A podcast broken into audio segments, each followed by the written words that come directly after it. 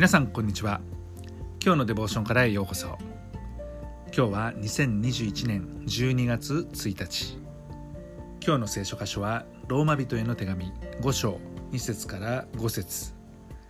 今日のデボーションタイトルは喜び。それでは聖書箇所をお読みいたします。このキリストによって私たちは信仰によって今立っているこの恵みに導き入れられました。そして神の栄光に預かる望みを喜んでいます。それだけではなく苦難さえも喜んでいます。それは苦難が忍耐を生み出し忍耐が練られた品性を生み出し練られた品性が希望を生み出すと私たちは知っているからです。この希望は失望に終わることがありません。なぜなら私たちに与えられた精霊によって神の愛が私たちの心に注がれているからです。私たちは神の栄光に預かる望みを喜んでいますけれども苦難も喜んでいるんだとパウロは言いました。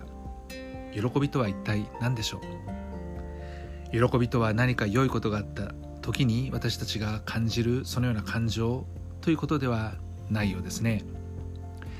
喜びとは私たちの選び取りです。信仰です。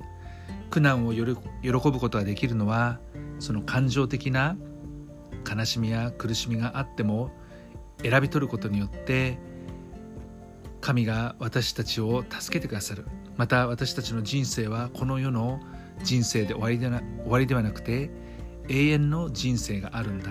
つまり神の御国に入ることができるんだ。そのような希望があるからこそ私たちは苦難を通らされても喜びを覚えて歩んでいくことができるわけです。そして何よりも神様が私たちのことを愛してくださると言っています。私たちは愛されているのです。愛されているから喜ぶことができます。ではどのように喜ぶことができるのでしょう。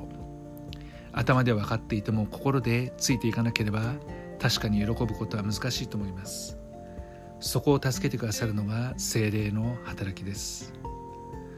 私たちがイエス・キリストに抱く希望は失望に終わることはないというふうに書いてありますけれどもそれは私たちに与えられた精霊によって神の愛が私たちの心に注がれているからだというふうに書いてあります。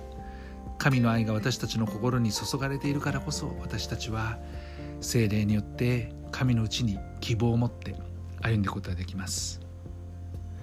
新しい希望を与えてくださった主なる神に感謝し希望を抱き主に信頼して歩んでいきたいと思います。愛する天のお父様あなたは私の希望です。あなたが私と共におられ私たちに約束を与えてくださったので私たちはどんな苦難の中でも喜ぶことができます。ありがとうございます。主イエス・キリストの皆によってアーメン。今日も皆さんの歩みの上に神様の豊かな祝福がありますように。thank you